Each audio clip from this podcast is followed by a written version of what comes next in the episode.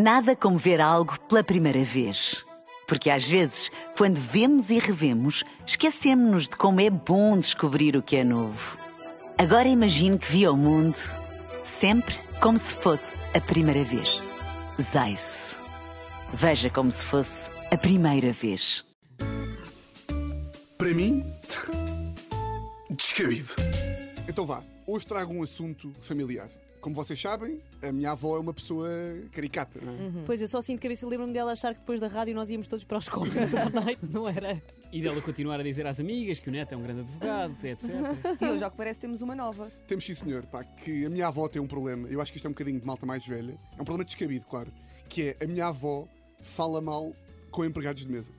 E atenção, eu sei que o meu critério para falar mal com empregados de mesa também é patético. Porque eu tenho o problema oposto, que é eu nem consigo falar com empregados de mesa. Tipo, eu nem sequer, eu nem sequer sou capaz de chamar empregados de mesa, porque vejam lá se percebem. Sinto que estou sempre tipo. Oh! Oh, desculpa. Oh, oh, oh Pesté! Oh Moisés! Totalmente. Moisés! Onde é que estão as trufas? Sinto que estou sempre tipo. Tem o champanhe que eu pedi, não vem? É que tenho o DiCaprio à minha espera, pá! Traz o champanhe! Vocês não são um bocadinho assim também? Sim, Eu tenho, eu desculpe, tenho vergonha desculpe. também. Como é que se chama? Não sei. Ah, E, ok. Então eu pareço uma pita de 14 anos no primeiro dia que pus aparelho. Tipo, imaginem que eu me engano a pedir um prato. Peço um bitoque, mas afinal apetece-me filetes. Fico tipo, olha, desculpe senhor, por favor, olha, ainda há peixinho. Ainda há peixinho para eu é? pedir.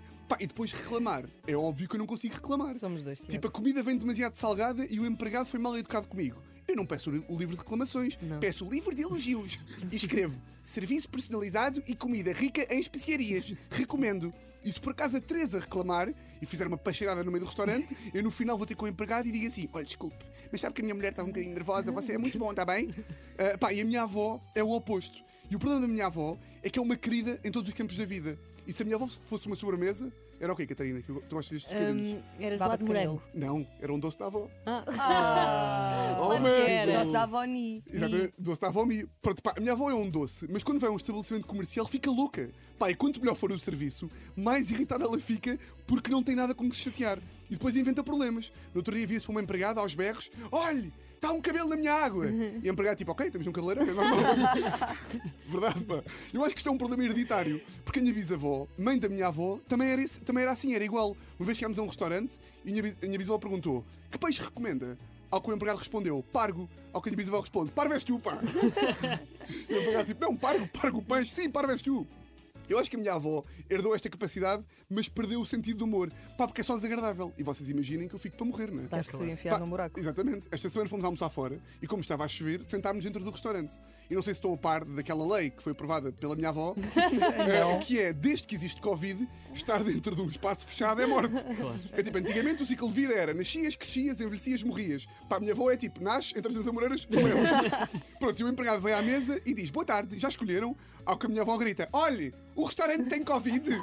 Ao que o empregado, pá, achava que a minha avó estava a gozar e responde a brincar. Olhe, lulas eu sei que temos. Covid é uma questão de perguntar na cozinha. Bem, a cara da minha avó, pá. Só faltava o empregado dizer que o Tiago era um péssimo advogado. Ah, e depois, o que aconteceu? Pá, primeiro eu fiquei em pânico, não é? Para enfiar-me num buraco. Pá, e comecei a pescar os olhos ao empregado, como se estivesse a, tipo, a sinalizar um caso de violência doméstica. Tipo, está calado, está calado, está calado. E depois comecei a dizer coisas para ver se distraía a minha avó. Coisas que eu sei que ela fica contente. Do estilo, bem, se calhar como aqui uma bela sopa de cenoura, é, avó? Que faz muito bem aos olhos. Ouvir-me para o empregado e disse, olha, não tem uma maçã, porque a Apple a day keeps the doctor away. Pá, mas a minha avó estava com uma raiva e disse, olha, senhor, para o humorismo já me basta o meu neto. Lá nas drogas com a Mega Hits. Isso ela disse. Eu exijo, eu, reparem, dedo no ar, eu exijo que abram as janelas do restaurante, senão eu vou-me embora. Eu adoro este. Eu vou-me embora! Esta ameaça da minha avó, como se fosse a Sara Sampaio a dizer que ia basar da de Lisboa. A minha avó está à espera do quê? Que o restaurante fique todo. Não, Fátima!